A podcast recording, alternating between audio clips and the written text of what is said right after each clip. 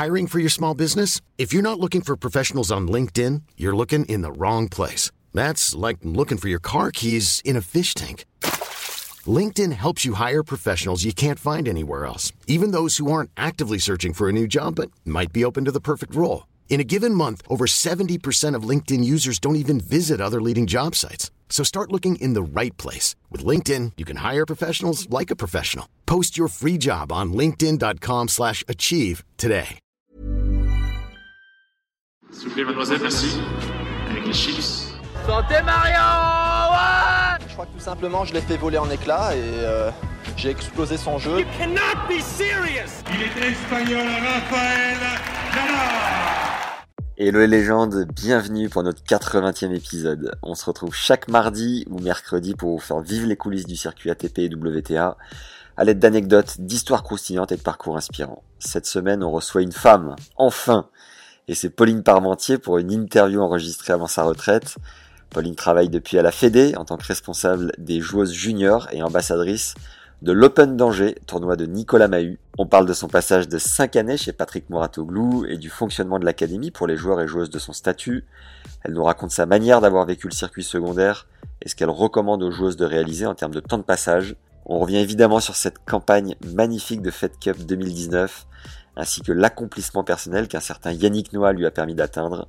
On évoque aussi Nick Bolitiri, chez qui Pauline a fait un crochet en 2019. On termine par le coût financier de ces saisons, le coaching en couple, sur le circuit et les traditionnelles questions de fin.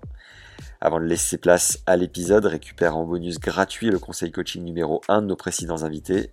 Ce sont des joueurs, coachs, prépa mentaux, physiques et même statistiques qui te livrent des pépites à mettre en pratique directement dans ton jeu. Reçois-le chaque semaine par mail en t'inscrivant à notre newsletter, qui est le premier lien en description de l'épisode juste en dessous. Et tu as aussi accès à notre 13e masterclass et accroche-toi, c'est du très lourd. Elle est tournée avec Alain Cassaigne, le papa de Julien, passé sur le podcast épisode 18. Une masterclass, c'est quoi? C'est un cours en ligne avec un expert qui nous transmet tout ce qu'il sait sur un sujet donné. Je propose donc à certains invités du podcast d'intervenir sur ces masterclass en leur posant la question suivante. Où es-tu le plus fort? Quel sujet maîtrises-tu le mieux? Nous élaborons ensemble un plan et comme j'ai passé des milliers d'heures à m'entraîner sur un cours de tennis, ou à jouer en match, ou à manger la bulle, comme contre Pauline Parmentier. Je creuse certains sujets, questionne ou relance l'expert au micro pour être sûr d'avoir bien compris et vous permettre de mettre ces cours en application dès votre prochain entraînement. J'évite au maximum le blabla, les masterclass ne sont pas des épisodes de podcast, c'est un condensé d'expertise sur un sujet donné. Alain est un des premiers joueurs à avoir été négatif en France. Il enseigne le tennis depuis plus de 50 ans. Et a traduit la Bible du mental que vous avez entendu être cité régulièrement sur le podcast de In a Game of Tennis de Timothy Galloway. Alain a été le traducteur de ce livre best-seller et édité 14 fois, vendu à plus de 2 millions d'exemplaires, est victime de son succès, épuisé en français, et hélas non réédité, même notre expert n'a plus d'exemplaires en rab, mais on a trouvé la parade. J'ai fait plancher Alain pendant plus d'une heure et demie sur les clés fondamentales de cet ouvrage, référence pour vous les rendre accessibles sur le cours, sous pression et mieux jouer en match, on a un double avantage, Alain se sert de ses clés dans son coaching. Il sait qu'elles marchent en les transmettant dès le plus jeune âge jusqu'à ses partenaires de match par équipe actuels.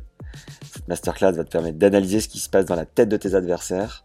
Ce n'est pas une recette miracle ni une méthode clé en main. On ne dit pas comment faire un coup droit ni un revers. En revanche, tu vas apprendre à être réellement concentré et relâché pour jouer ton meilleur tennis sous pression. On te transmet par ailleurs la méthode ultra efficace pour ne plus rater bêtement et ce dès l'échauffement. On enchaîne avec un puissant hack mental pour devenir régulier au service. On vous livre une astuce pour réduire au maximum la panique qui peut surgir en match. On vous expose la clé pour accéder à l'état de grâce qui se produit une fois ou deux maximum par saison. Généralement avec 4 matchs dans les jambes quand on sent la balle comme jamais. Alain analyse pour nous les mécanismes qui se sont mis en place à ce moment-là et pendant lesquels il a marché sur l'eau lui-même et sur ses adversaires pour nous permettre d'en faire de même. En prime de ce nouveau cours, tu as pléthore de stratégies de jeu de la part de notre expert qui enseigne donc depuis un demi-siècle. Et oui, vous avez bien entendu, et qui est surtout passionné comme à la première heure. Pour un aperçu, tu as la bande-annonce qui est dans le deuxième lien en description de l'épisode. Allez, c'est parti pour notre 80e épisode avec une Pauline Parmentier à la cool. Bonne découverte et bonne écoute à tous. Bon, vas-y, j'écoute ton intro. Here we go.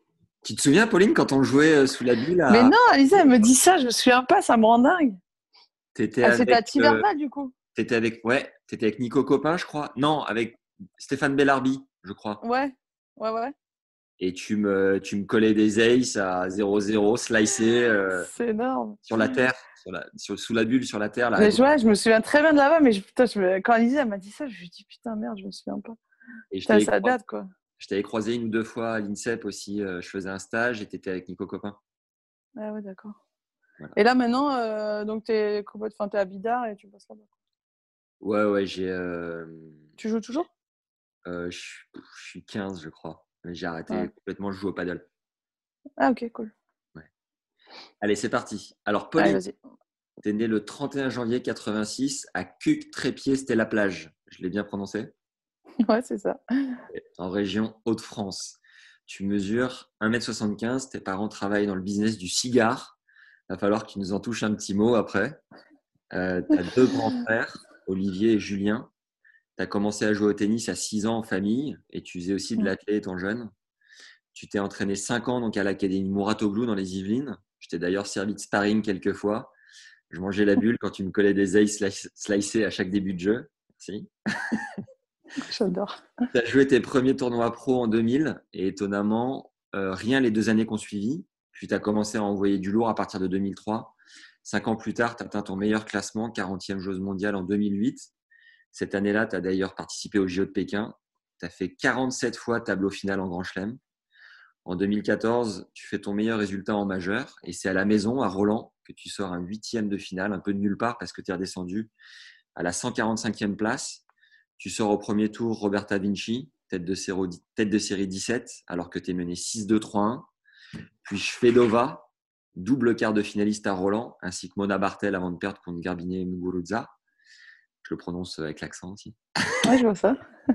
tu as remporté quatre titres. Tashkent, capitale de l'Ouzbékistan, en finale contre la tête de série 1, Azarenka en 2007. Bad Gastein en 2008 dans les montagnes autrichiennes à 1000 mètres d'altitude. Tu étais en mode baroudeuse. Puis Québec City et Istanbul dix ans plus tard en 2018. Au passage, tu bats d'ailleurs ta première top 10 en Turquie, la numéro 2 mondiale de l'époque, Caroline Wozniacki. Toi qui étais pas loin de raccrocher tes raquettes à ce moment-là. Tu as également gagné 13 titres sur le circuit secondaire, 10 en simple et 3 en double. Tu as fait partie de la campagne victorieuse de Fed Cup en 2019, en ramenant la France au bord du gouffre à deux partout en deux heures de jeu en demi-finale contre la Roumanie. Après la victoire en finale en Australie, vous avez été reçu en grande pompe à l'Elysée et tu as avoué au micro de Bean que tu avais fait quelque chose que tu ne peux pas divulguer. Lorsque le président avait le dos tourné, il va falloir que tu passes aux aveux, Pauline. décrit comme attaquante de fond de cours. Tes armes sont le service et le coup droit. Ta surface préférée, la terre. Depuis 4 ans, tu es coaché par Olivier Patience. Tu admiré Roger et Agassi en grandissant. Loïc Courteau, avec qui tu partages ta vie depuis plusieurs années. C'est toujours le cas? Je me suis pas planté Non. Ah merde, putain, la boulette. C'est pas grave. Je voulais t'en parler avant. Depuis l'été dernier, on n'est plus ensemble. Bon. Mais tu peux en parler, il n'y a aucun souci. Mais Alors Loïc, avec qui? Tu as partagé ta vie Ouais, voilà. Euh, qui t'a entraîné, ainsi que l'équipe de France de Coupe Davis, Julien Beneteau ou encore Amélie Mauresmo, dit de, disait de toi en tout cas que tu étais sensible et fragile, que tu pouvais souvent avoir une fausse image de toi quand tu gagnes, c'est l'autre qui n'a pas bien joué. Et quand tu perds, tu es nul. Tu es, dur avec toi-même. Mais que tu n'as jamais rien lâché, tu as toujours bossé, que tu as été patiente et que ça a fini par payer. Est-ce que j'ai oublié quelque chose de majeur, Pauline euh, Non, j'aime bien cette présentation. Écoute, non, après, euh, le seul truc, c'est que mes parents, ce n'était pas, pas un business de cigares. En fait, ils ont été commerçants pendant longtemps dans la restauration. Et sur la fin, là, ils sont à la retraite. Et sur la fin, ils, bossaient dans. Ils, avaient un tabac, tabac l'autopresse mais ils n'étaient eh ben pas dans tout du cigare. Quoi. Ah Donc voilà, c'est la seule, euh, seul truc qui n'était pas. Euh. Mais sinon, ouais, j'ai deux frères, j'ai commencé en famille. Euh, c'est marrant d'écouter le. C'est marrant d'écouter le palmarès comme ça, c'est cool. Est-ce que tu peux nous. Donc, tu as commencé en famille, mais est-ce que tu peux nous rappeler qui a donné la raquette à qui et comment, quelle sensation tu as eu au départ?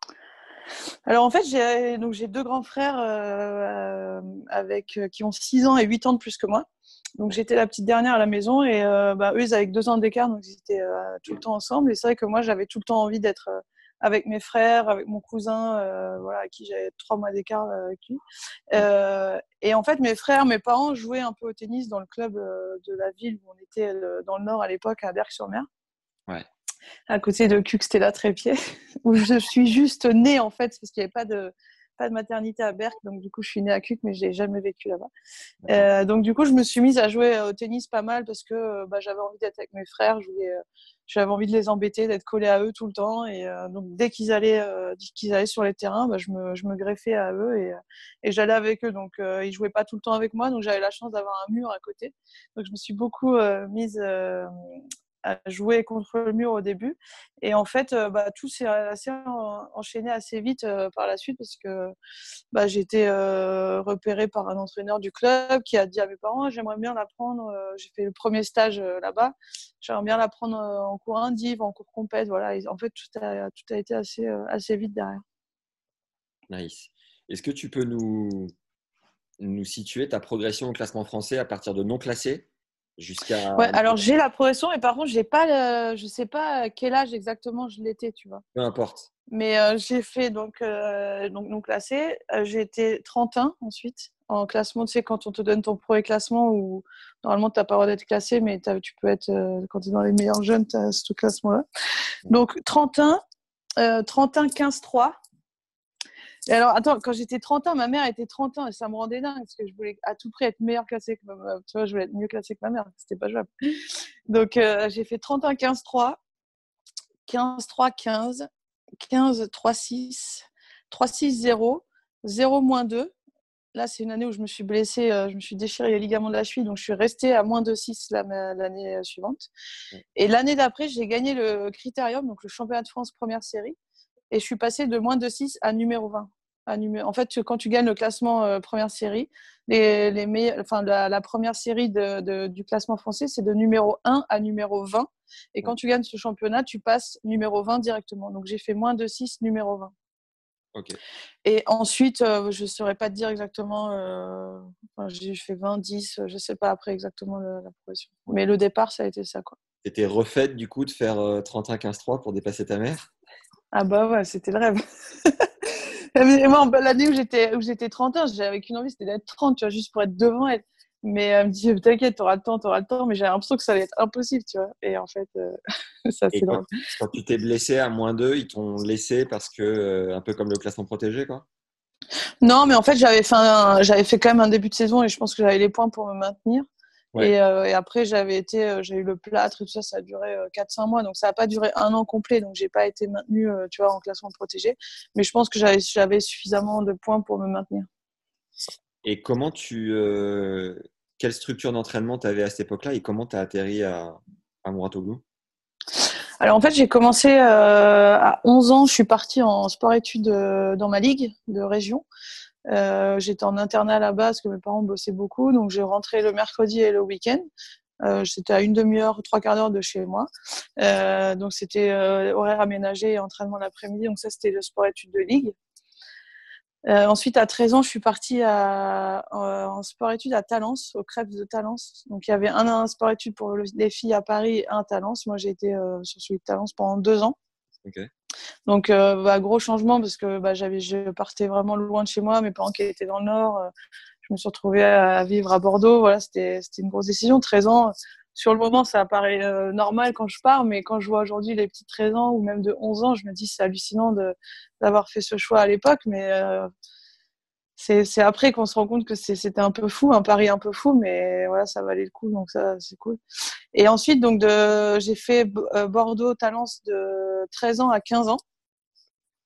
Ensuite, à 15 ans, je suis euh, allée au CNE à Roland-Garros euh, avec la fédération pour m'entraîner euh, là-bas.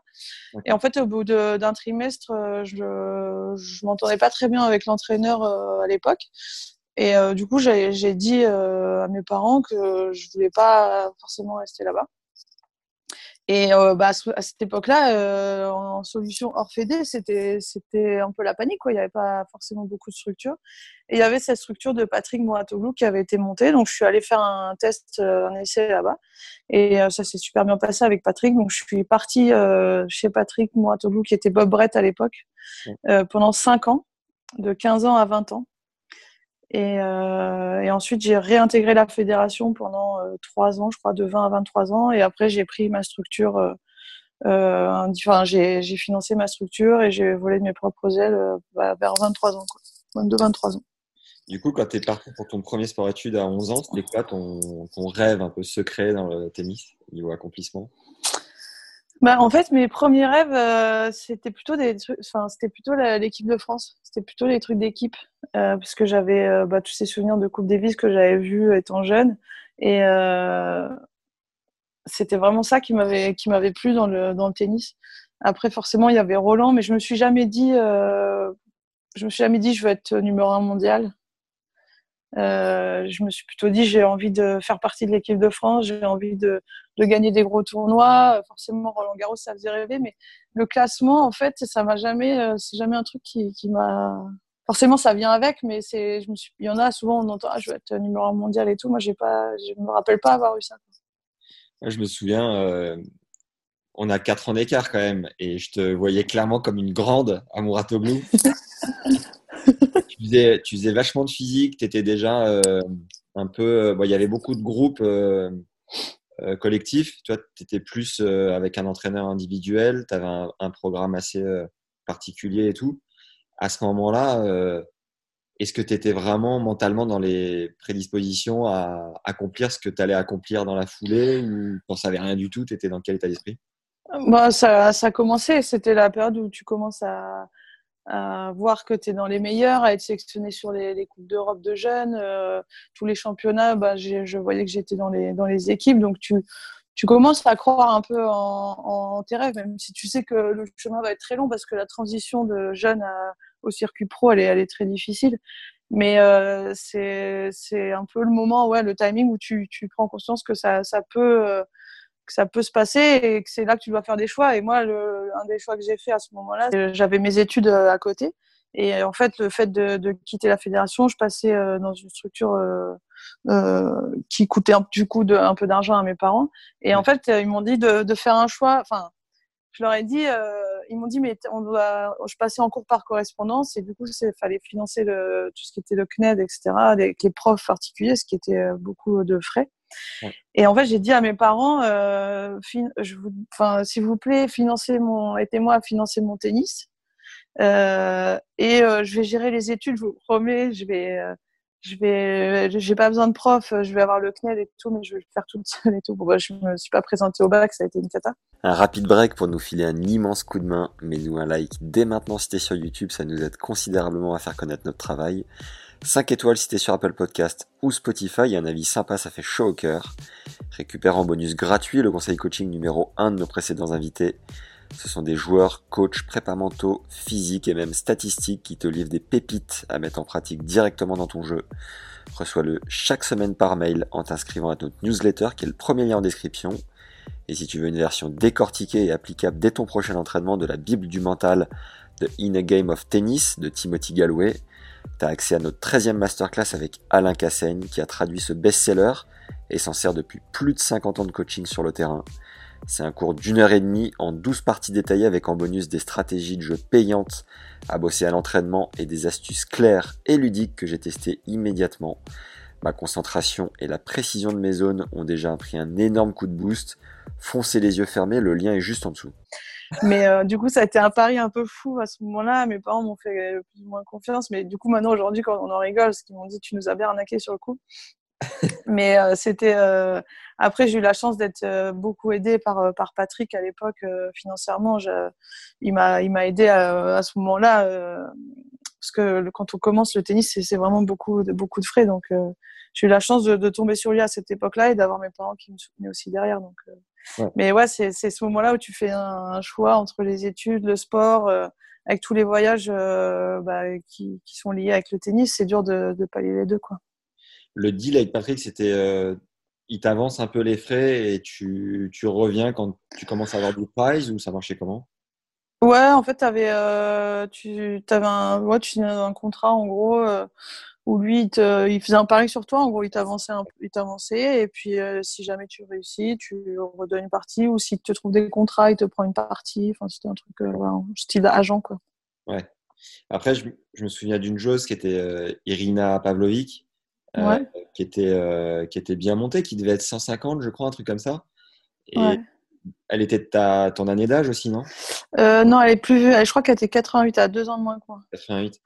Et euh, ben voilà, mine de rien, on ne sait jamais si on va vraiment euh, réussir. Quoi. Non, bah, elle, typiquement, euh, quand elle avait 12 ans, ils ont, elle a signé, je crois, un contrat chez Nike pendant, pour 10 ans. et c'était des gros paris sur, sur cette joueuse et il lui promettait un avenir. C'était la Monica Céleste, elle jouait à deux mains des deux côtés.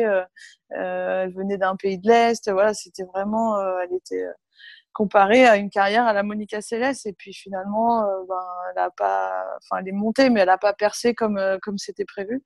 Et, euh, et c'est vrai qu'à l'époque, nous, bah, on faisait notre, on faisait notre petit bonhomme de chemin à côté d'elle. On la voyait, elle était vachement mise euh, en avant. Elle faisait déjà, elle avait que 12, 13 ans, quoi. Elle faisait déjà des, photos, des, interviews, euh, elle signait des gros contrats. C'était assez, assez démesuré à l'époque, quoi.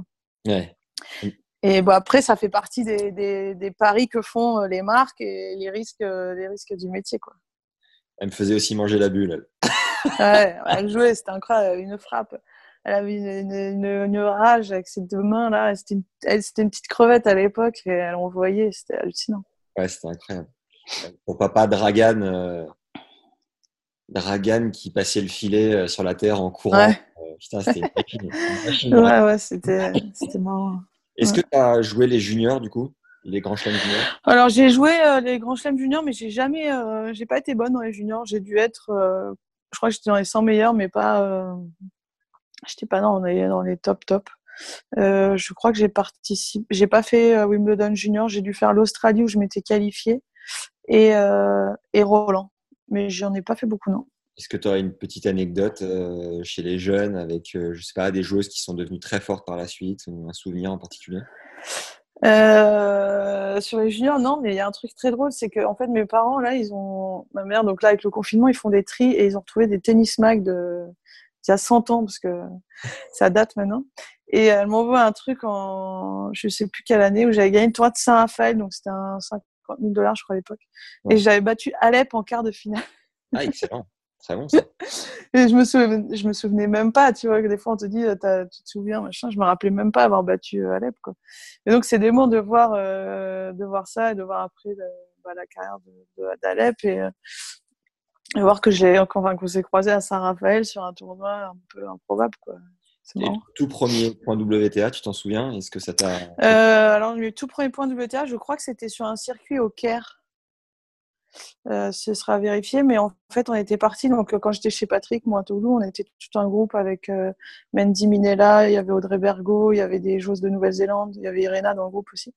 Et on était partis tous ensemble avec Nicolas Copin euh, faire des tournois au Caire. Je crois que c'était les premiers. Ou alors, peut-être où j'avais eu une wildcard sur des tournois français à Vinave d'Ornon ou des petits des 10 000 dollars à l'époque. Ah, ça t'a pas marqué plus que ça, vraiment Non, ça n'a pas marqué plus que ça, non. Un bol du premier point, quoi. Non. Ok. non, mais, mais, tu sais, à l'époque, il fallait trois tournois pour valider tous tes points, rentrer dans le classement et tout. Et du coup. Euh... C'est un satellite, du coup. Ouais, c'était. En fait, non, c'était pas les satellites comme les mecs, mais il fallait que tu valides trois fois un tableau final pour rentrer dans le classement et du coup avoir tes points. Donc le premier point que tu prenais, finalement, il n'était pas, c'était pas concret, quoi, tu vois. Ok. Ouais. Et tu as, as, commencé à enchaîner les, les tournois pro quand tu étais euh, à Mouratoglou ou après sur ta période fédé? Euh, non, je crois que j'ai commencé à la fin de, de Mouratoglou. Ouais. Euh, quand on était à Tiverval, je crois que j'étais déjà. Euh, j'ai du mal avec les années. Mais euh, non, c'était déjà chez Patrick, j'avais commencé. Oui, oui bien sûr, je m'en souviens maintenant. J'avais commencé les, les 25 000, tout ça, tous les tournois chez Patrick. Et comment s'est passée ton évolution? Tu as traversé un peu de la jungle de ce circuit secondaire, même tertiaire? Ouais, bah, je crois que euh, j'ai regardé la fois tous les classements de fin d'année, mais au début, c'était, euh, j'avais pris quelques points, j'ai été, euh, je crois, assez vite 300, 200, et puis, et après, d'un coup, je, je, suis montée, ben, je devais être entre 100 et 200, et c'est l'année où j'ai gagné mes tournois, et je suis passée quasiment mon meilleur classement en étant 40e. Ça c'est venu assez vite. Ça, ça c'était, j'avais 22 ans, quoi. Ouais, donc finalement, hyper jeune. Hyper jeune, ouais. C'est allé, euh, c'est allé assez vite. T'as pas, t'as pas eu la sensation de trop végéter, trop stagner ou quoi euh... Non, pas du tout. j'ai pas du tout eu, euh, pas du tout eu ça parce que au début en fait on mixait entre les tournois, les premiers tournois WTA et les, les juniors.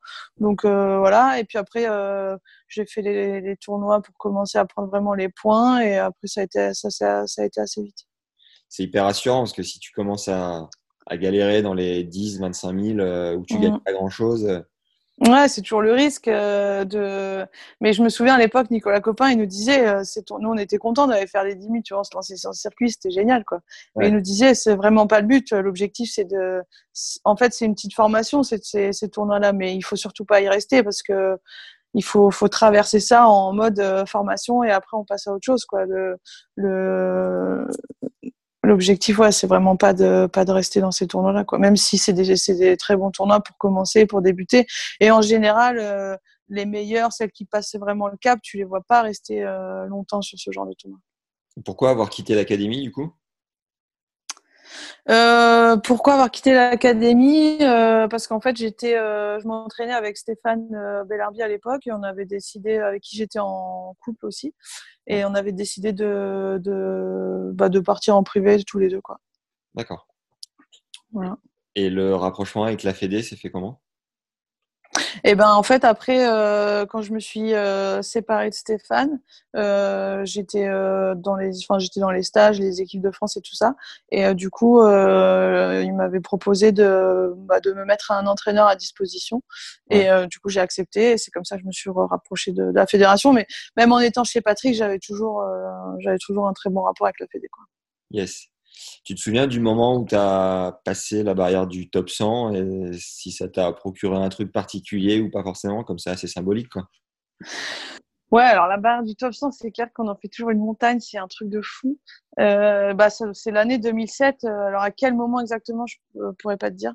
Ouais. Mais euh, c'est l'année 2007, l'année où j'ai gagné ce fameux tour à Tashkent en fin d'année, où j'avais fait vraiment une bonne, une bonne saison et et c'est vrai que tu entends toujours la barre du top 100 et je pense qu'il est dur, c'est quand tu es euh, genre pendant quelques mois ou quelques temps où tu restes 110, 115, tu vois, tu flirtes avec le top 100 et que tu fais presque une fixette dessus quoi. Et, euh, et euh, moi j'ai pas j'ai pas souvenir donc je pense que ça j'étais enfin je suis passé euh, j'ai dû passer euh, j'étais pas genre passé de 110 à 90 tu vois je pense que c'était l'année où j'ai gagné le tournoi et tout donc je suis ça a dû aller plus vite vers 60 tu vois plutôt que Tashkent, d'ailleurs, au premier tour, tu bats. Euh, Sibulkova. Ouais, Dominika Sibulkova, et t'envoies un tournoi un peu de l'espace en sortant la tête de ouais. finale. Azarenka, qui était.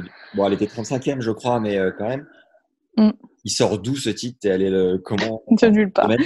Il sort de, bah, de la fraîcheur de quand t'es jeune, quoi, de l'insouciance, je pense. Euh, j'étais arrivée jouer Sibulkova qui venait de faire une finale quelque part parce que je me souviens avoir joué tard. J'étais arrivée, j'avais attendu 2-3 jours qu'elle arrive d'un autre tournoi pour la jouer. Euh, donc j'avais gagné. Après, euh, ouais, il y avait eu. Euh, et je me souviens en fait, j'étais avec Stéphane euh, à l'époque là-bas. Et je me souviens, je jouais à Zarenka en finale et j'avais l'impression que c'était une montagne. Tu vois, je me disais, waouh, Zarenka, c'est chaud quand même en finale. Je vais me faire, je vais me faire découper. Et il avait regardé ses stats. Elle n'avait pas gagné une finale encore. Elle avait fait plein de finales, mais elle n'en avait pas gagné une. Et en fait, avant le match, il m'a dit, voilà, elle a jamais gagné une finale, tu vois. Genre, c'est elle qui stresse, quoi. Et je sais pas, cette phrase, en fait, ça m'a, tu sais, tu te dis, bon, bah, ok, elle a des failles aussi, quoi. Et du coup, j'ai vraiment cru en mes chances et j'ai fait un, je crois que j'avais gagné en 2-7 et j'avais fait vraiment un super match, quoi. J'ai eu l'honneur d'avoir ce beau déguisement euh, de, de euh, sur les photos, d'ailleurs, qui sont, euh, qui sont assez collecteurs. Et, euh, et ouais, c'était mon premier titre, donc c'est ça le premier titre, forcément, tu t'en rappelles parce que c'est gagner un titre WTA, c'est dans une carrière, c'est top. Que ça soit en Ouzbékistan, c'est quand même assez ouf. Ouais, après, c'est pas le plus, euh, le plus sexy d'aller gagner en Ouzbékistan, mais franchement, gagner un tournoi, tu le prends, peu importe l'endroit. Après, euh, j'aurais préféré gagner Strasbourg ou gagner euh, le Gaz de France à l'époque, tu vois, qui était un gros en France, mais mais euh, voilà, tu sais, tu choisis pas. On a, on a un circuit qui est tout le temps euh, à droite à gauche. Bon, bah, c'est arrivé en, en Ouzbékistan. Euh, c'est pas, c'est pas l'endroit le plus sexy, mais ça reste, euh, ça reste un des meilleurs moments de ma carrière puisque c'est ma première victoire en WTA. C'est bon ça. Ouais. Comment, ton, ton coup le plus naturel, c'est lequel? C'est mon coup droit. T'envoies des souches en coup droit? faire des liftons en coup droit. Non, mais c'est marrant parce que tu vois, là, j'avais. Euh, bon, j'ai pas joué, euh, j'ai pas joué du tout en, pendant le confinement et tout ça. Et, euh, et en fait, je me dis, tu vois, quand je me projette sur la reprise, j'ai l'impression que je, je, le seul coup que je serais capable de faire, c'est un coup droit, quoi.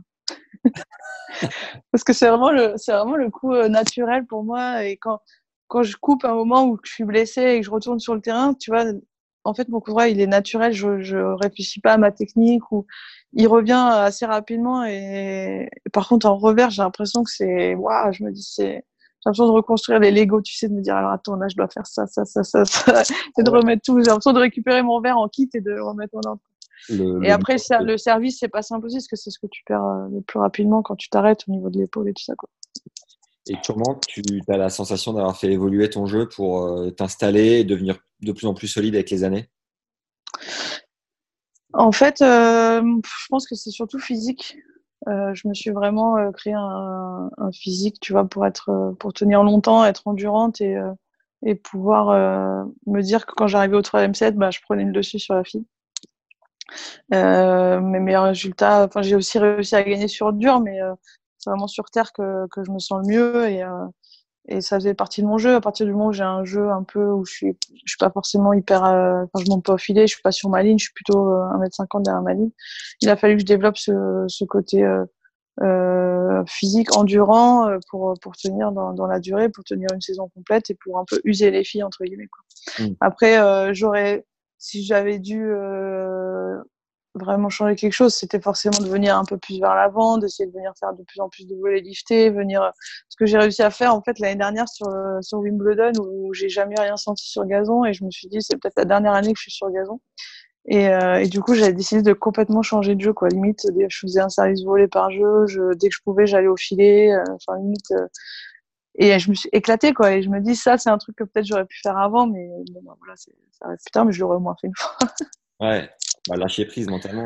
Ouais, après c'est dur de, tu sais, quand tu es habitué à un style de jeu, de complètement changer, tu, tu sais pas vers quoi tu vas, tu te dis que parce que as, ça te convient déjà, tu es dans les sangs, tu fais des bons résultats et du coup tu as, un peu peur de, de perdre, perdre, ton style de jeu. Quoi. Juste pour euh, nous situer dans le temps, avec euh, Stéphane Bellarbi, tu étais en coaching jusqu'à quel âge? Jusqu'à quelle année? Euh, Jusqu'à 20 ans. Non, jusqu'à 22.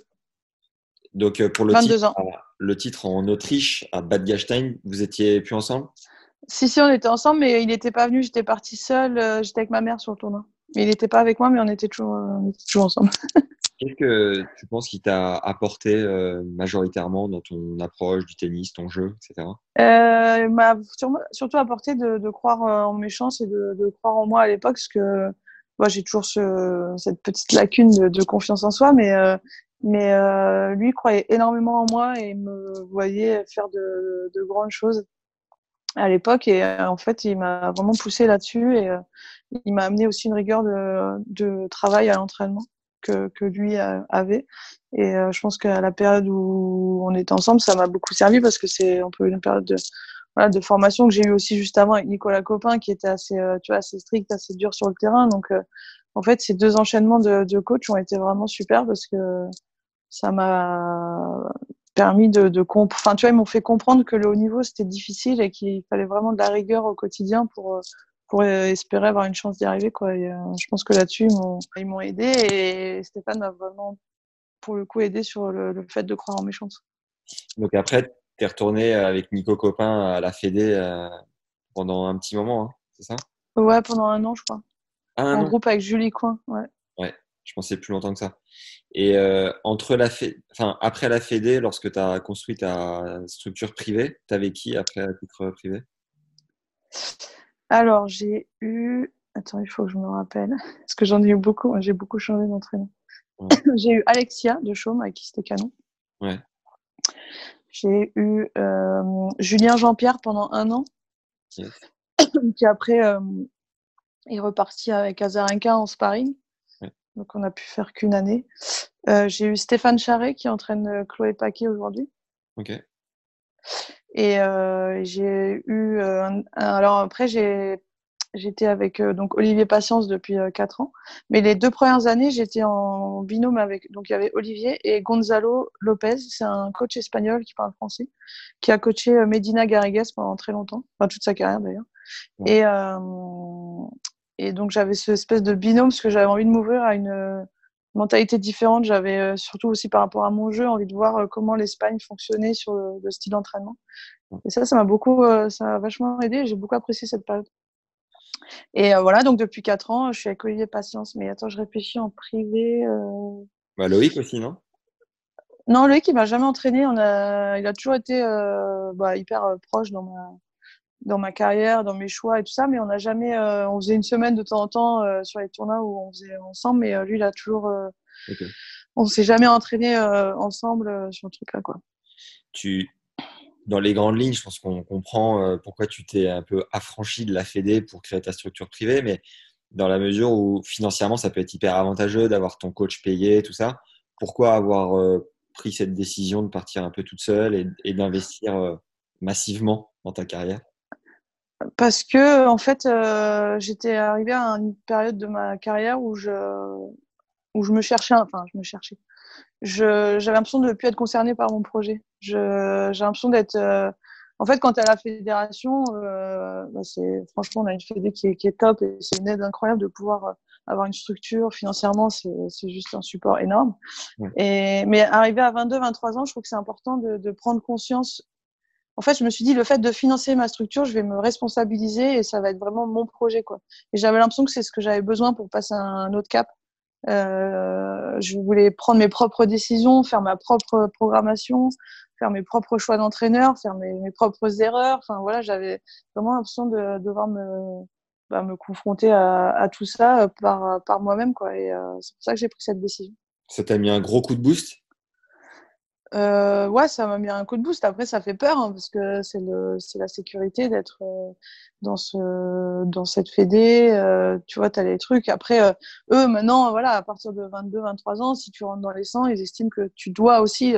Ça fait partie de la formation avec la fédé. Ils, ils te, ils te forment, ils t'accompagnent. À un moment donné, quand t'es, euh, tu peux te, comment enfin, subvenir à tes besoins entre guillemets. euh, tu, tu dois voler tes propres ailes. Tu vois, ils sont pas là pour t'accompagner toute ta carrière non plus. Et là, c'est, bah, j'ai, ressenti ce moment-là et ça, ouais, ça a été important. euh, c'était un moment important pour moi dans, dans ma carrière. Tu dis euh, au tout départ que ce qui t'animait, c'était de jouer par équipe et de te sentir un peu soutenu. En 2008, tu as participé au JO de Pékin. Est-ce Ouais. que tu as eu ce sentiment un peu de moins jouer que pour toi et comment tu as vécu cet événement assez fou quoi? Bah, je l'ai surtout euh, vécu. euh, alors, c'est marrant parce que le- quand je pense au jeu de Pékin, j'ai aucun souvenir tennis. Ok. non, mais en fait, ce que j'ai trouvé dément dans, ce, dans, ces, dans ces JO, c'est les rencontres que tu fais, c'est l'aventure humaine, le côté, euh, le côté euh, maillot d'équipe de France, euh, la cérémonie d'ouverture, euh, enfin tous les sports, tu vois, olympiques que tu regardes depuis que tu es tout petit, les JO. Le tennis, pour moi, euh, enfin, c'est fantastique les JO de, pour le tennis, mais tu vois, on a les grands chelems, on a plein de gros événements à côté, nous, qui sont euh, pas à niveau égal, mais tu vois, qui sont des gros rendez-vous pour nous. Et en fait, de, de, de, de me retrouver au JO avec tous ces gens, tous ces athlètes, et c'était juste, euh, c'était juste hallucinant, quoi. Énorme. Donc c'est plus, c'est plus ça qui, qui m'a marqué euh, sur les JO que que le que le tournoi en lui-même. Yes. Roland, c'était donc en 2014. Tu fais ton meilleur Ouais. en Grand Chelem. Bon, il y a un peu de temps qui a passé. hein. Là, on a fait un bond de 2008 à 2014. Déjà, est-ce que tu- Ouais, bon après il y a pas eu grand-chose entre, enfin il y a pas eu grand-chose. J'étais entre, je stagne, enfin j'étais entre 80, 100. euh, C'était pas à ce moment-là. euh, je finissais les années à chaque fois à ce, à moment-là, quoi.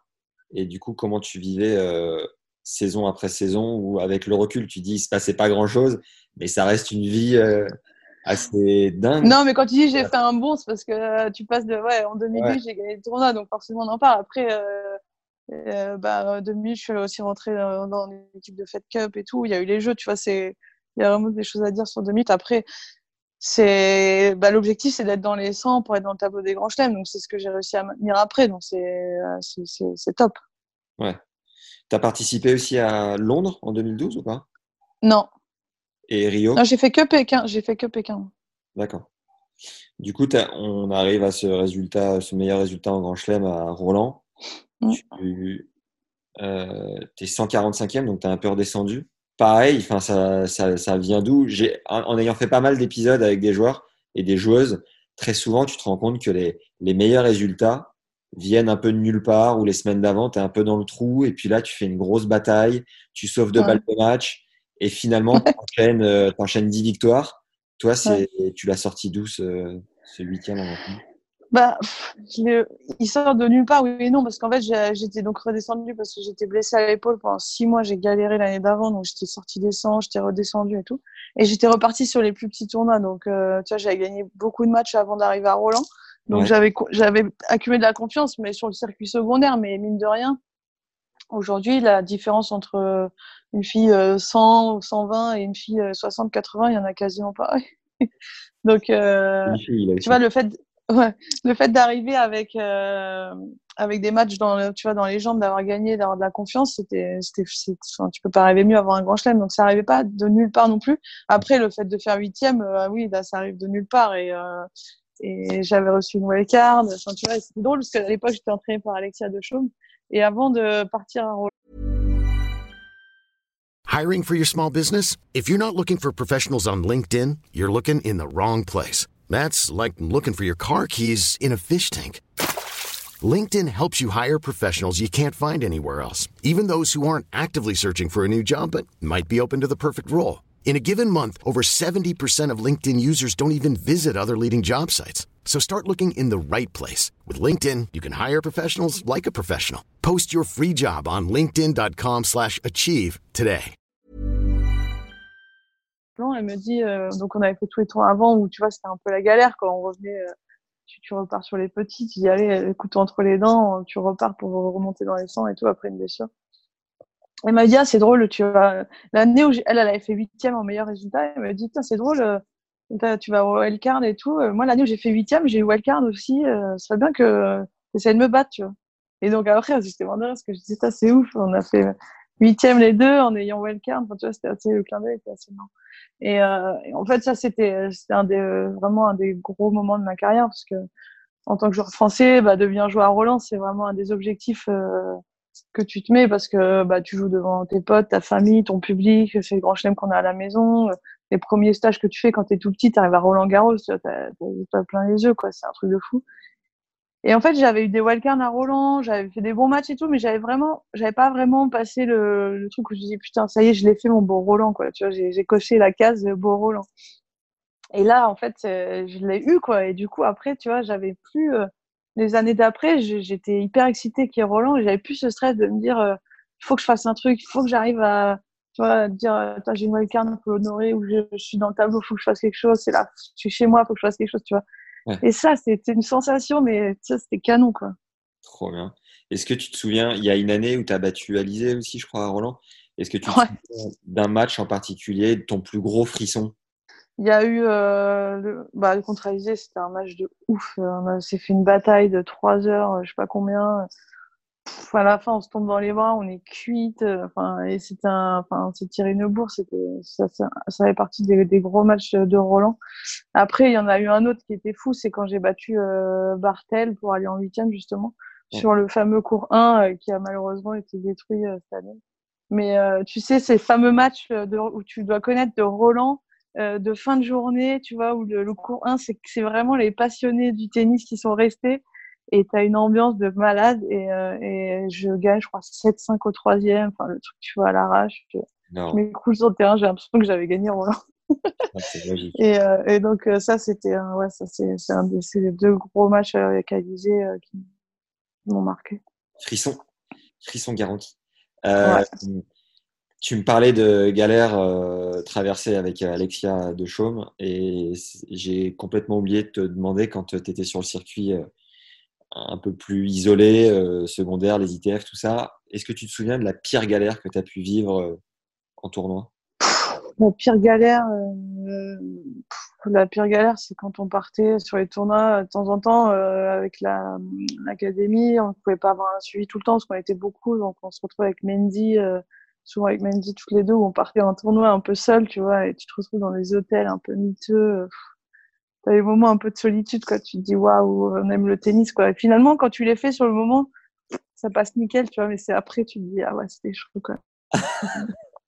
mais je me rappelle de moments où, tu sais, où il fallait euh, rentrer, il fallait modifier les billets, et puis à l'époque, tu n'avais pas les agences, les machins. On avait des espèces de stickers qu'on mettait sur nos billets euh, pour modifier la date. Enfin, c'était des galères. Je me rappelle surtout de galères dans les, dans les aéroports ou tous ces moments de voyage, tu vois, où tu as l'impression que ça va pas en finir, quoi. Est-ce que tu es du genre à péter des câbles parfois sur le cours? Ouais, alors ça, ouais. Mais pas, ça m'arrive rarement, du coup, quand ça m'arrive, les gens sont assez surpris. Je suis plus du genre à, à, me fermer, à bouder un peu, tu vois, plutôt que tout casser. Mais euh, j'ai eu des pétages de plomb, ouais. Ça m'est arrivé, ouais. Je te confirme. Tu te souviens du plus mythique?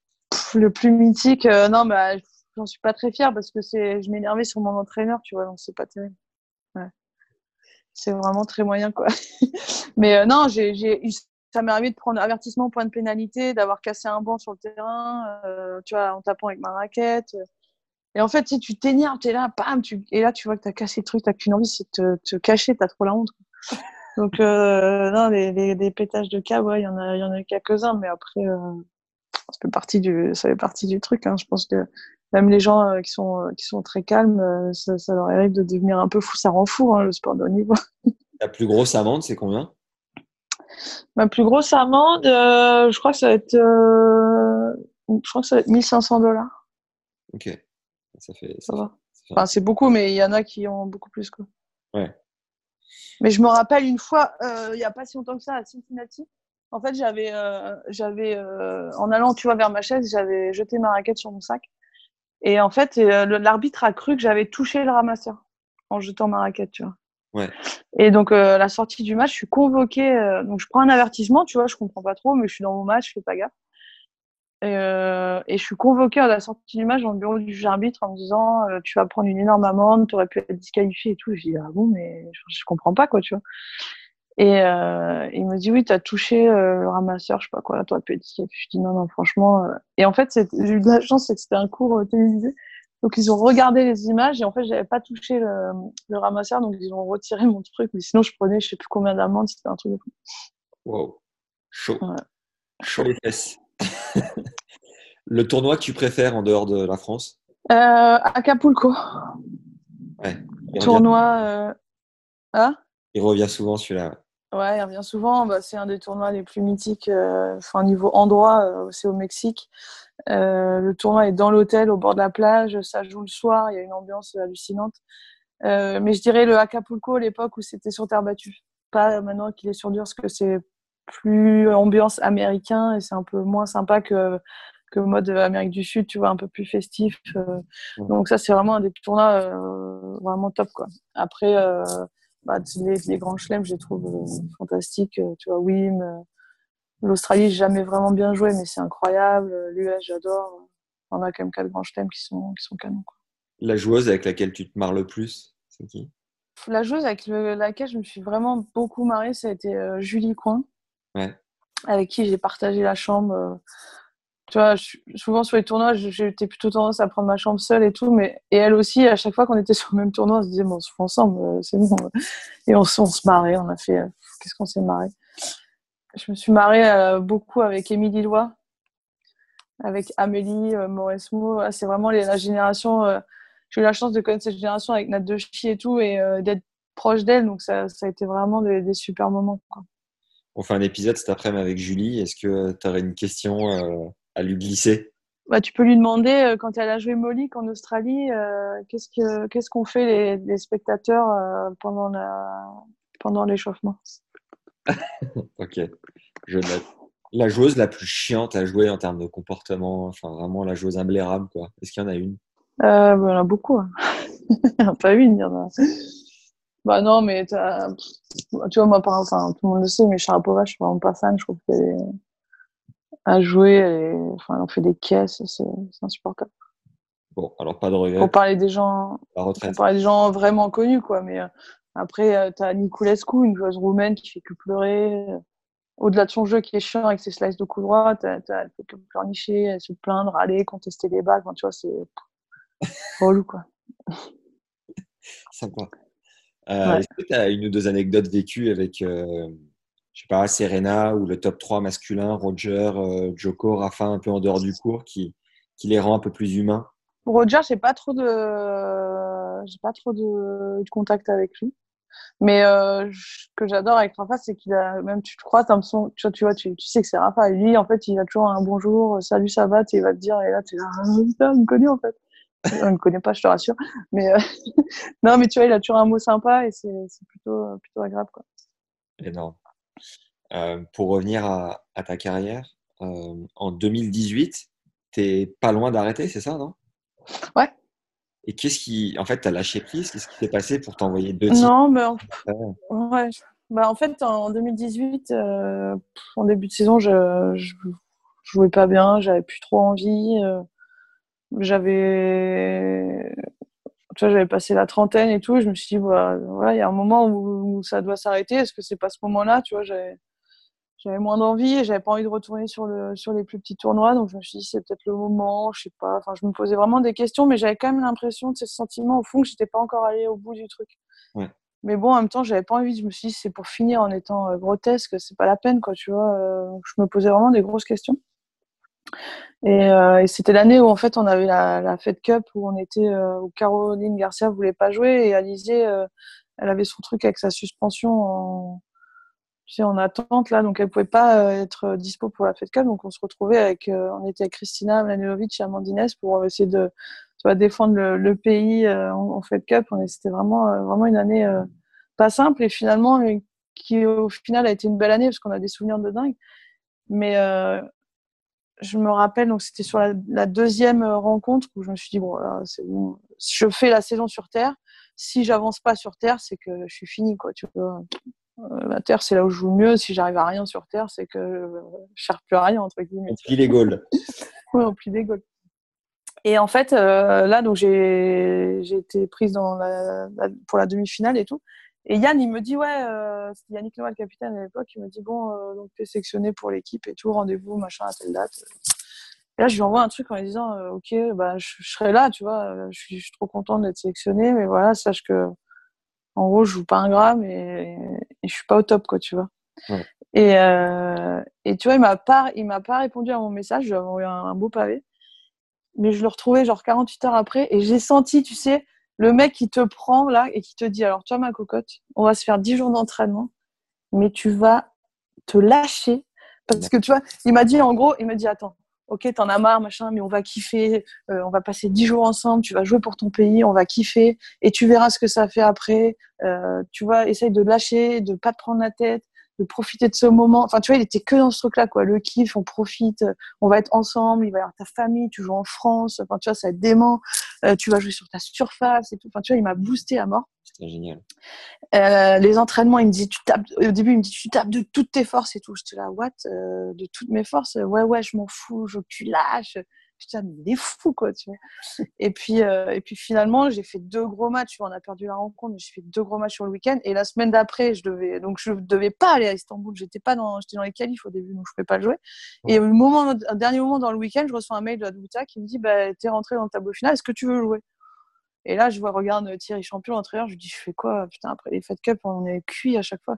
Il me dit, tu joues vraiment bien, franchement, vas-y, euh, on s'en fout, tu vois. Je dis, mais je suis toute seule, Olive, il peut pas venir. Il y a ma mère et mes parents, ils étaient là le week-end. Il me dit, il regarde ma mère, elle fait, il lui dit, tu fais quoi la semaine prochaine? Elle dit, bah, rien. Et il lui dit, bah, tu pars avec ta fille à Istanbul? Alors ma mère, ah bah ouais, grave. du coup, on est parti directement de Marseille à Istanbul avec ma mère. Et donc, j'étais avec ma mère là-bas et j'ai gagné le. Donc, en fait, c'était, enfin, 15 jours de, de folie parce que toute la semaine, tu vois, on sortait de la Fed Cup et tout le monde continuait à écrire dans le groupe, tout le monde suivait, tout le monde savait que j'avais envie d'arrêter tout le monde était hyper heureux pour moi de me voir gagner et tout. Donc c'était euh, c'était juste, euh, je recevais tous les jours mais plein de plein d'amour et plein de, de kiff, C'était trop. Et de l'extérieur, Yannick, euh, on a tous cette image assez successful déjà, plus 91 la Coupe Davis. Toi qui as vécu son coaching, ça ressemble à quoi? Ça ressemble à un mec euh, voilà, qui a un charisme de dingue, qui, est, qui a envie de donner, qui, qui, quand, il prend le, quand il est intéressé par le projet, euh, il est à fond et quand il décide de donner, bah, c'est juste fantastique parce que c'est un, un, mec qui a des valeurs de, de ouf et, que, et qui te porte, quoi. il, t'emmène au bout du monde. Donc euh, c'est vraiment sa, sa, grande force et moi c'est ce qui m'a ce qui m'a beaucoup plu chez lui, c'est cette espèce de partage qui, que tu as avec lui qui est fantastique. Ouais. Derrière, tu t'envoies Québec City aussi. Ouais, Québec City en fin d'année, pareil, improbable. Tout le monde me dit mais qu'est-ce que tu vas faire sur ce tournoi? C'est du plastique. Euh, t'as pas du tout le jeu adapté, bah ok les gars, bah, tu sais comme si t'aimais le challenge quoi. Pourquoi tu t'étais inscrite si c'est une surface qui ne te convient pas forcément? Bah je savais pas au début quand je me suis inscrite, je connaissais pas le tournoi, et je savais pas que c'était une surface euh, qui allait à 10 000. Et euh, puis finalement il y avait pas il y avait pas grand chose, c'était après l'US et j'avais décidé de rester de rester donc je m'étais inscrite. J'avais fait un choix de programmation différent pour une année. C'est ce que tu ce que évoquais avec Antoine dans l'échange que chez les femmes, c'est assez incroyable. Il n'y a pas forcément des tournois toutes les semaines. Du coup, tu, tu vas un peu euh, là où tu peux, quoi. Ouais, la programmation, elle est compliquée. Euh, au départ, quand j'ai commencé ma carrière, il y avait beaucoup plus de, sens, je dirais, dans, dans, la programmation. Il y avait des tournées par continent qui s'enchaînaient. Aujourd'hui, euh, on voit vraiment tout et n'importe quoi. On voit des tournées en Asie une semaine avant un grand chelem. Enfin, il y a vraiment des trucs un peu incohérents. Donc, du coup, bah, tu es un peu obligé de t'adapter, de voyager beaucoup, de subir des, des, vols, des décalages horaires et tout ça qui sont assez, euh, assez fatigants tout au long de l'année. Mais euh, c'est, je pense que c'est le marché qui est différent. C'est économiquement, enfin, on va là où aussi c'est, ça marche et là où c'est possible. Donc, euh, on, on, suit un peu, euh, un peu tout ça. Et du coup, ça fait un, programme assez, assez décousu au niveau des, des voyages et des, des endroits. Quoi. Alizé Cornet me disait que la tournée en Asie était la moins, la, plus mal aimée, on va dire, de, des Français, des Européens, peut-être en règle générale. Et pourquoi? Bah, Elle est dure déjà parce qu'elle est en fin d'année. Donc, euh, tu viens de te faire une année de voyage et on, te demande de. Enfin, demande.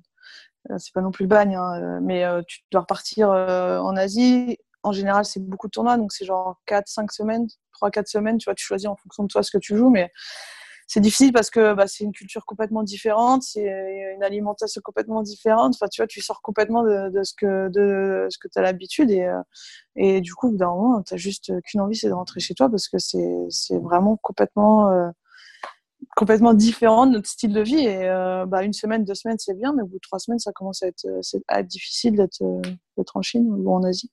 Ouais. Après, il y en a qui aiment, hein, il y en a qui aiment, mais c'est vrai que nous, en général, les Français, on est les Européens, les moyens. Quoi. Ça rechigne un peu à la tâche.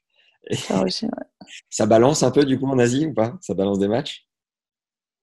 Oh, balance, non, parce que, enfin, oui, ça doit sûrement arriver, mais euh, non, parce que tu, enfin, je veux dire, es là-bas, tu sais pourquoi tu es là-bas. Une fois que tu es sur le terrain, euh, ça reste, euh, ça reste un match et tu t'oublies que tu es, en Asie. Mais peut-être sur une fin de tournée en Asie, le dernier tournoi, tu as peut-être envie de rentrer un peu plus tôt.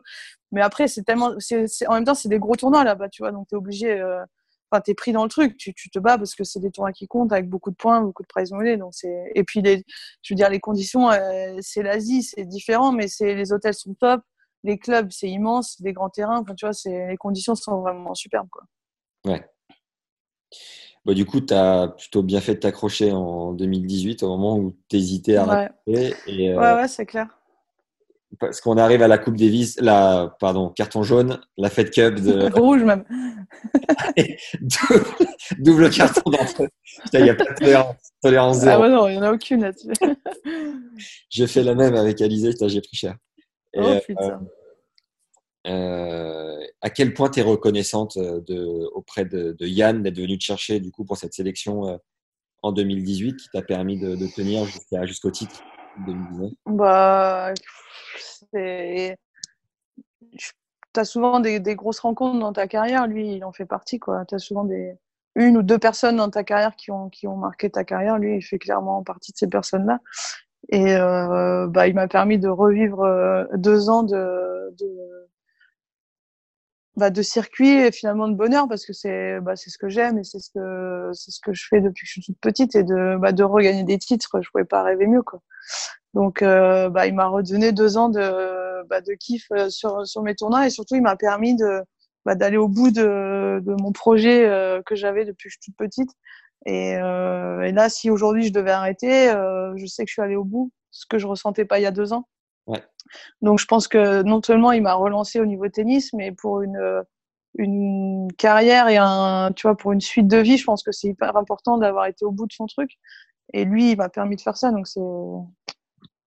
Si tu devais garder euh, trois, allez, quatre images de ce titre, ce serait lesquelles Alors, quatre images. Euh, donc, la première, ce sera sur le. attends, 2, 3, 4.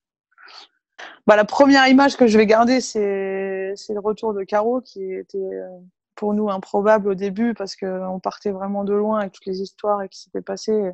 L'avoir revoir, la, la, revoir en équipe de France, on s'est souvent dit avec Alizé, c'est fou qu'elle soit là. Euh, tu sais, ça paraissait irréel, quoi. Donc ça, c'est la, une des premières images euh, du début de campagne parce qu'en fait, on a gagné au bout. Tu te dis c'est fantastique, mais on est vraiment parti d'un truc où tu te dis waouh, euh, si on arrive à gagner là, ça va être, euh, tu vois.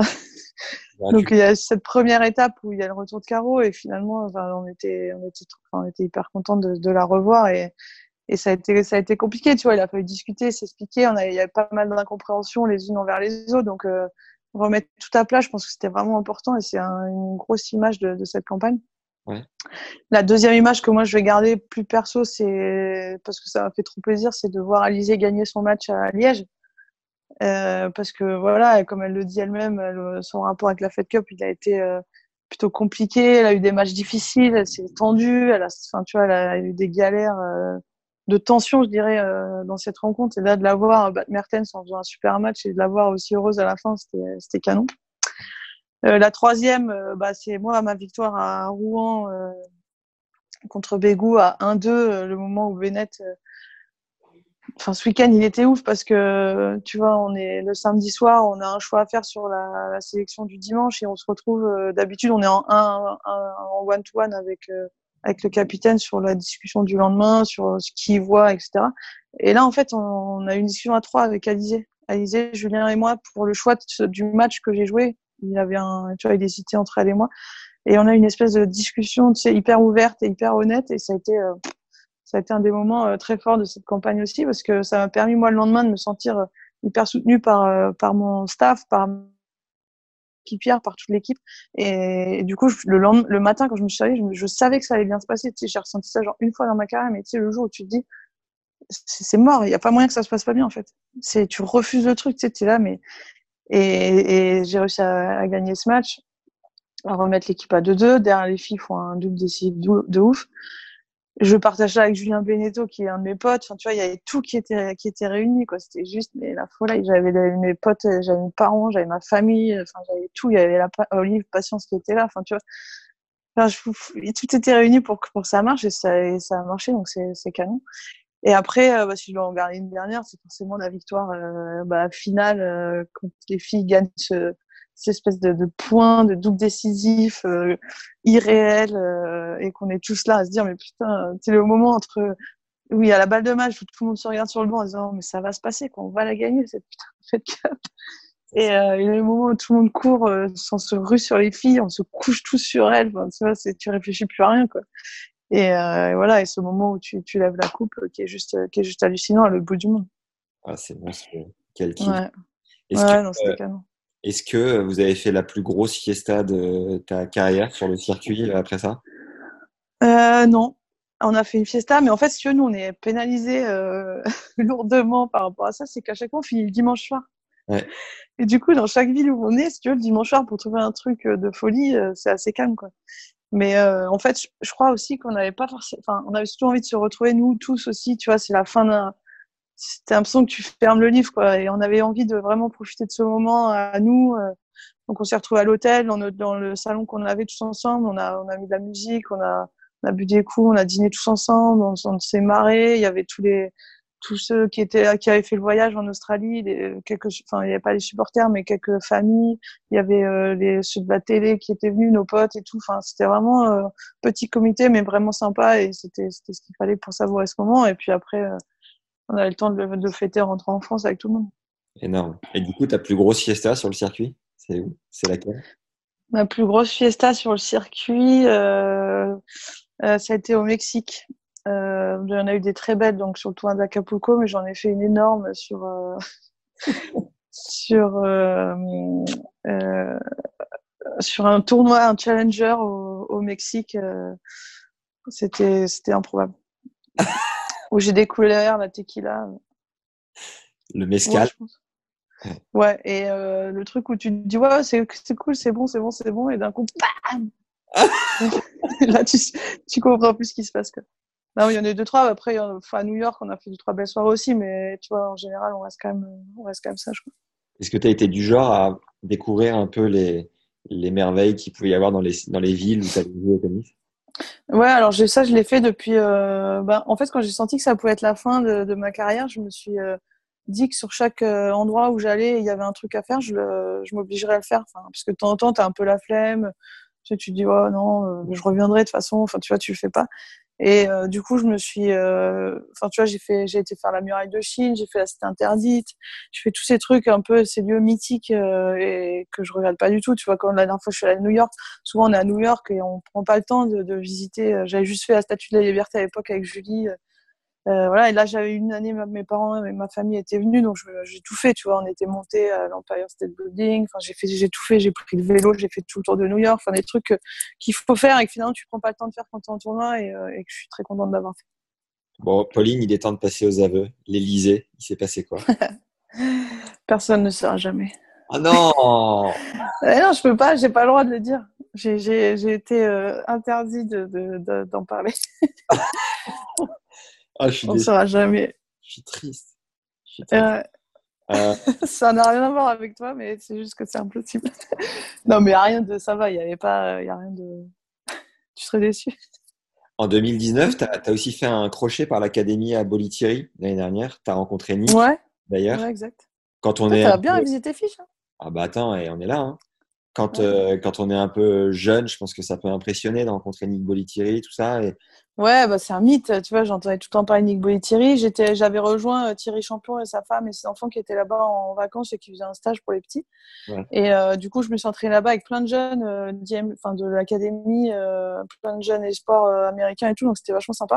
Et et bah un jour, je savais pas, on savait pas s'il allait venir ou pas. Et il a débarqué, mais c'était fantastique. Tu vois, il est tout vieux maintenant et il a toujours ce charisme de dingue quand il arrive. C'est, c'est Nick, quoi. Et là, il te dit, euh, genre, bouge bien sur le terrain, ou tu sais, tu sors une phrase à l'américaine. C'est assez marrant, quoi. C'est bon, ça. Sur le, pendant ta carrière, à ce jour, tu as gagné 3 709 571 dollars de prize. Ok. Ouais. Auquel on sait il faut enlever 30% de taxes, etc. etc. Euh, comme tu as pas mal. je te confirme, ils ne sont pas sur mon compte là. Ouais. Comme tu as pas mal géré ta, ta carrière, euh, ta structure perso, combien te coûtait une saison en moyenne Tu sais ou Ouais, je sais à peu près. Ça coûte, euh, moi, ça me coûtait euh, 60 000 euros à peu près. D'accord. 60 000 euros, 60, 70 000 euros euh, avec les, les, voyages. En sachant que moi, j'ai pas Olive. Euh, je enfin, il est tout le temps avec moi à Paris, il m'entraîne tout le temps. Mais sur les tournois, il, on fait un certain nombre de semaines, ce qui bosse un peu aussi dans un club à côté lui, pareil, il a arrêté sa carrière, il voulait moins voyager. Donc, euh, tu vois, il m'a dit, je pars avec toi, je on est, ça c'est top et tout, mais il voulait pas euh, partir tout le temps. Donc, c'est le guide qu'on a trouvé et c'est super. Et, et, le fait de, bah, de finir ma carrière avec lui, je suis hyper heureuse parce que c'est avant tout un pote. Euh, d'avoir cette relation avec son entraîneur, je trouve ça, je trouve ça hyper cool. Cette complicité, c'est top. Donc, euh, et on bosse hyper bien et il m'a aidé dans des moments de doute là ces dernières années qui ont été, euh, il a été hyper important dans ma carrière, donc c'est cool. Il t'a aidé à quel, euh, dans les grandes lignes, à quel niveau sur ces dernières années? Bah déjà, il m'a aidé. Euh, il a essayé de faire évoluer mon jeu. Euh, tu vois, à mon âge, avec ma tête dure, c'était pas, pas simple. Et tu vois, je, il m'a amené à faire plus de slice en revers, enfin plein de petits trucs sur mon jeu. Tu vois, au début, je te dis oh non. Et puis finalement, tu vois, finalement, j'y viens. Et ça a été beaucoup. tu vois, le fait de changer de jeu sur gazon, ça a été aussi une discussion avec lui. Enfin, tu vois, une approche un peu différente. Et, et surtout, bah, de, de, de il me donne l'envie de, de, continuer à, à, voyager, à partir sur les tournois, parce que comme on le partage ensemble, moi, je suis, j'ai toujours aimé euh, ma carrière, parce que je la, je n'ai pas que pour moi, tu vois, j'ai toujours aimé le partager avec quelqu'un, en fait, et là, d'être avec lui, bah, ça, ça, me donne du boost. Maintenant que tu as le sentiment accompli, tu as envie de quoi euh, pour la, la suite? Euh, voilà, j'ai hâte de, bah, de voir de quoi je suis capable sur l'après-tennis parce que bah, ça fait plus de plus de 20 ans que je suis dans le tennis et euh, ben j'ai envie de, de me tester sur d'autres d'autres challenges, de voir de, de quoi je suis capable, de de me poser aussi un peu, de voir ce que c'est euh, d'avoir une vie un peu plus euh, enfin sans, sans les valises, sans les hôtels, un peu un peu plus posé. Donc euh, voilà, ça va être ça va être la suite là dans, dans pas longtemps. Donc ça va être un, aussi un gros challenge, mais je pense que c'est c'est le bon moment pour moi de, de passer à autre chose et voilà. Tu as deux, trois projets? Ouais, j'ai deux, trois projets, mais ben, là, avec le, le, le Covid et le confinement, c'est un peu, un peu entre parenthèses, mais euh, dès qu'on va sortir de tout ça, je pense que ça, ça reprendra, quoi. Yes. Peut-être dans la pâtisserie, je crois, non? T'as fait un live avec ouais, j'ai fait. crois. Non, mais c'est drôle. euh, Mais non, mais je suis complètement nulle en cuisine. Et en fait, je me suis mis dans ce truc de Lignac et on le fait tous les soirs, on se marre. Et euh, donc, c'est vraiment, c'est sympa parce que du coup, il te donne des idées. T'as- au bout d'un moment, tu sais plus quoi faire. Et, euh, et surtout, c'est marrant parce que j'ai découvert plein de trucs et j'ai découvert que j'aimais ça surtout. Et euh, moi, j'ai un frère qui est pâtissier, donc c'était cool de pouvoir un peu comprendre son, son métier. Et, Ouais. euh, et du coup, ça le fait marrer, lui, de me voir faire des trucs en sachant que je partais de quasiment zéro. Yes, c'est bon ça. Aujourd'hui, tu es avec le code sportif. Qu'est-ce que tu penses Est-ce que tu peux nous en toucher un petit mot? Qu'est-ce que tu penses des tenues? Qu'est-ce que tu ressens quand tu ouvres le carton? Tout ça, c'est plutôt stylé comme marque, non? Ouais, c'est une marque que j'adore. J'étais hyper contente de, de pouvoir signer avec eux parce que c'est, pour moi, c'est vraiment une marque. euh, bah, euh, je trouve que j'aimais être euh, associée à cette marque. Je trouve que c'est une marque qui a beaucoup de valeur. C'est une marque euh, vraiment française qui a marqué plein d'événements dans le sport aussi. Et je suis hyper fière de, de pouvoir jouer pour le COP. Quoi. Yes, c'est bon. Tu es toujours un peu comme Euro Disney quand tu ouvres un carton et que tu découvres les tenues. Ouais, j'adore. Je suis comme une dingue. Pour terminer, euh, Pauline, j'ai deux, trois questions de fin qui sont communes à toutes les interviews. Ouais. Quel est le plus gros regret de ta carrière? De pas avoir rencontré euh, certaines personnes plus tôt. Comme qui? Bah, comme Yannick, euh, comme, euh, comme Yannick surtout. Et le plus bel accomplissement pour faire la balance? Le plus bel accomplissement, euh, bah, d'avoir réussi, euh, même si tout le monde me dit peut-être que j'aurais pu faire mieux, d'avoir euh, bah, d'avoir gagné quatre titres, d'avoir fait huitième à Roland, d'avoir réussi à accomplir mes rêves. Est-ce que tu penses que tu as déjà pris le boulard? Non, parce que j'ai des frères et des potes qui m'ont toujours dit le jour où tu prends le boulard, t'en prends une. Ça, c'est concret, ça. Ouais, donc du coup, si tu veux, je me suis jamais aventurée à avoir le boulard. Non, mais le fait d'avoir, euh, tu vois, d'avoir des potes et une famille qui est hors, euh, tennis, euh, c'était hyper important pour moi d'avoir un équilibre à côté pour justement pas perdre les racines, de, pas oublier d'où je viens en fait. Et ça a toujours été les mots de, bah, de ma famille, de mes parents, de mes frères. Tu vois, ils ont toujours été hyper fiers de ce que je faisais, mais j'aimais me retrouver dans un endroit différent où je suis pas la joueuse de tennis. Qu'est-ce que tu fais concrètement pour euh, être une meilleure personne? Je me remets en question tous les jours. L'expérience la plus incroyable de ta vie, Pauline? L'expérience la plus incroyable de ma vie euh, dans le tennis? Dans ta vie globale. Ça peut être le tennis, ça peut être autre chose en dehors. Ouais, bah, sur le tennis, ça va être euh, les Jeux Olympiques de Pékin. Ah ouais? Ouais. Comment c'était d'être en couple du coup avec euh, un coach ou enfin quelqu'un vraiment du monde du tennis? Bah, c'était c'était super parce que euh, c'est pas facile quand tu es joueur et que tu pars tout le temps d'être avec quelqu'un. euh, Enfin, faut comprendre ce, ce style de vie. Donc ça, ça c'était euh, ça a été euh, une- pff, comment dire?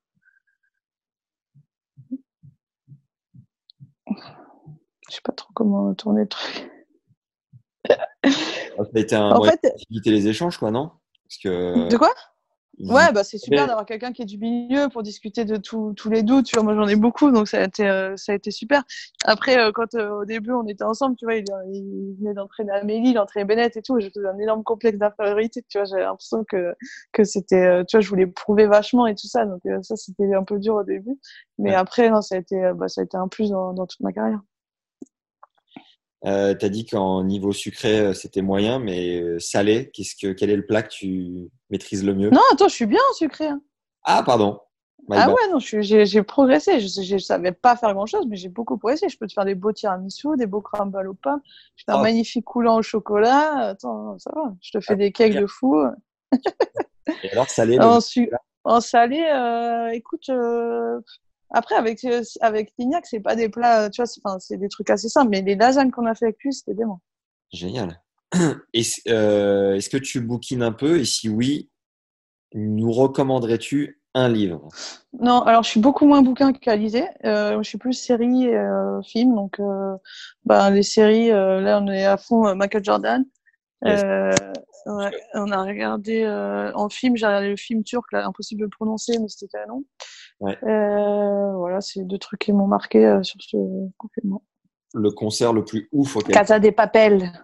classique. Le concert le plus ouf que j'ai fait, c'est le concert de M euh, en fin d'année dernière Où ça? À Bercy. Trop bon ça. Ouais, c'était canon.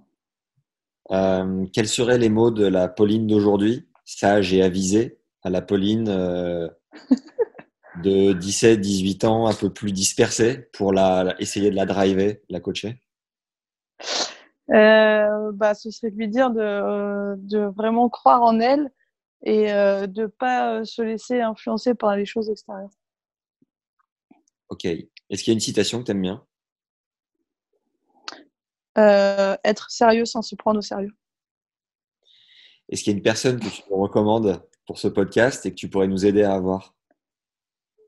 Euh, Julien Beneteau. Yes Trop bien. Trop cool. Qu'est-ce qu'on peut te souhaiter, euh, Pauline, plus de dingue pour terminer? Euh, pour terminer, bah, de, de pouvoir refaire un tournoi avant pour euh, terminer ma carrière, putain, pour, pour pouvoir faire Roland 2010, euh, 2020, s'il vous plaît.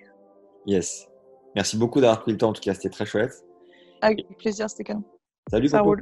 Ciao, merci beaucoup. Bye. Ciao. Merci d'avoir suivi cet épisode avec Pauline jusqu'au bout. Allez lui dire un petit mot sur Insta, ça lui fera plaisir, j'en suis sûr. Mettez-nous un commentaire sympa, j'adore vous lire chaque semaine et ça permet de mieux référencer notre travail. Donc de le faire connaître à d'autres personnes, tu l'as compris, ton commentaire a une grande utilité. Pour nous, donc prends ta plus belle plume et donne tout. Mets-nous aussi un like si t'es sur YouTube et 5 étoiles si t'es sur Apple Podcast ou Spotify.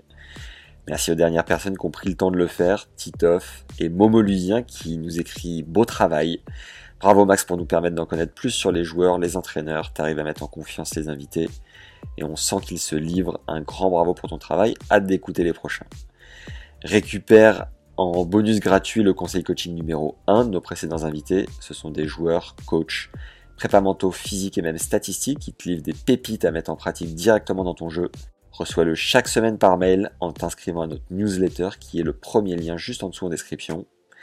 Et tu as aussi accès à notre 13e masterclass avec Alain Cassaigne, un des premiers joueurs négatifs français, entraîneur depuis toujours qui a traduit la Bible du tennis, le best-seller vendu à plus de 2 millions d'exemplaires et réédité 14 fois The Inner Game of Tennis. Victime de son succès, le livre est épuisé en français, hélas non réédité, même notre expert n'a plus d'exemplaires en arabe. Aucun souci, j'ai fait plancher Alain pendant plus d'une heure et demie sur les clés fondamentales de cet ouvrage référence pour vous les rendre accessibles sur le cours, sous pression et mieux jouer en match. On a un double avantage, Alain se sert de ses clés de coaching tous les jours, il sait qu'elles marchent en les transmettant dès le plus jeune âge et même jusqu'à ses partenaires de match par équipe actuelle. Cette masterclass va te permettre, entre autres, d'analyser ce qui se passe dans la tête de tes adversaires. Ce n'est pas une recette miracle ni une méthode clé en main, on ne dit pas comment faire un coup droit ni un revers. En revanche, tu vas apprendre à être réellement concentré et relâché pour jouer ton meilleur tennis sous pression. On te transmet par ailleurs la méthode ultra efficace pour ne plus rater bêtement, et ce, dès l'échauffement. Oui, je l'ai essayé dès mon entraînement suivant et je garantis les effets qui sont impressionnants, vraiment. On enchaîne avec un puissant hack mental pour devenir régulier au service. On vous livre une astuce pour réduire au maximum la panique lorsqu'elle surgit en match. On vous expose la clé pour accéder à l'état de grâce qui se produit une fois ou deux maximum par saison. Généralement avec 4 matchs dans les jambes quand on sent la balle comme jamais. Alain analyse pour nous les mécanismes qui se sont mis en place lors des matchs pendant lesquels il a marché sur l'eau et sur son adversaire pour nous permettre d'en faire de même. En prime de ce nouveau cours, tu as pléthore de stratégies de jeu de la part de notre expert qui enseigne donc depuis plus de 50 ans et qui est passionné comme à la première heure. Pour un aperçu, as la bande-annonce qui est le deuxième lien en description de l'épisode. Et si tu veux avoir accès à une seule masterclass en particulier, c'est possible, on en est à la 13e. Et les 12 précédentes sont également accessibles en lien dans la description. Et si tu la moindre question, n'hésite surtout pas, envoie-moi un mail à max.tennislegende.fr. Si ta carrière est derrière toi mais que tu veux quand même mettre ta pierre à l'édifice, n'hésite plus une seule seconde. Et par avance, un immense merci aux derniers tipeurs de nous soutenir. Ça fait une grosse différence pour rendre ce projet pérenne. Tu peux contribuer à hauteur d'un café par mois ou plus si le cœur t'en dit. T'as le lien en description également. Ou facile à trouver en tapant Tipeee, T-I-P-E-E-E, donc avec 3 E, espace tennis, espace légende, dans Google, et fonce. Notre premier stage de légende prend forme pour les beaux jours avec un coach de renom pour progresser sur le cours, mais aussi des intervenants de haute voltige pour mieux gérer la récupération, la nutrition, la prépa physique, la respiration, l'aspect mental et j'en passe. Il y aura une vingtaine de places environ. Si tu es intéressé, j'ai créé un sondage pour mieux comprendre ce qui te plairait. Il est en lien dans la description de l'épisode et prend deux minutes à remplir. Ça m'aiderait énormément et me permettrait de t'envoyer les infos dès que ça sera en place. Et si tu ne trouves pas le lien dans la description, tu peux aussi m'envoyer tes idées ou ton intérêt à max à tennislegende.fr, donc par mail. Pense au bouche à oreille, encore et toujours. Merci en tout cas de bosser pour nous dans l'ombre. Vraiment, ça fait une énorme différence. Le bouche à oreille, c'est le meilleur vecteur de développement pour une chaîne de podcast aujourd'hui. Donc voilà, ne lâchez rien. Faites des stories Instagram quand vous écoutez le contenu, ça donnera potentiellement envie à votre réseau d'en faire de même. Euh, repartagez les épisodes sur LinkedIn, transférez les mails de newsletter à vos amis fans de tennis et surtout, surtout, prenez les téléphones de vos partenaires de jeu les soirs d'entraînement ou en soirée et abonnez-les directement. Montrez-leur comment ça marche un podcast, euh, abonnez-les sur la chaîne YouTube dédiée au podcast et relancez-les chaque semaine en leur disant est-ce que tu as vu tel épisode? Est-ce que tu as entendu ce passage-là? Est-ce que ça t'a servi? Qu'est-ce que tu en as pensé? Débriefez avec eux, vraiment engagez-les à écouter, à découvrir et, eux-mêmes à devenir des ambassadeurs du podcast. Vraiment, ça fait une énorme différence, donc ne lâchez rien. Vraiment, merci du fond du cœur par avance. Et enfin, si tu as des idées de partenariat ou autres, n'hésite pas à m'en faire part euh, sur LinkedIn à Max Zamora, z a m ou sur Insta à Max underscore Zamora underscore TL.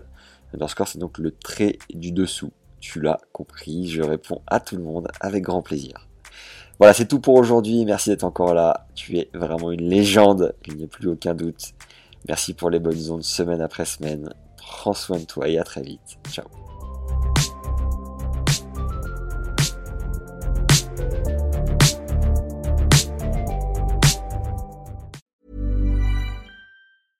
Ever catch yourself eating the same flavorless dinner three days in a row? Dreaming of something better? Well, HelloFresh is your guilt-free dream come true, baby. It's me, Kiki Palmer. Let's wake up those taste buds with hot, juicy pecan-crusted chicken or garlic butter shrimp scampi. Mm. Hello Fresh. Stop dreaming of all the delicious possibilities and dig in at HelloFresh.com. Let's get this dinner party started.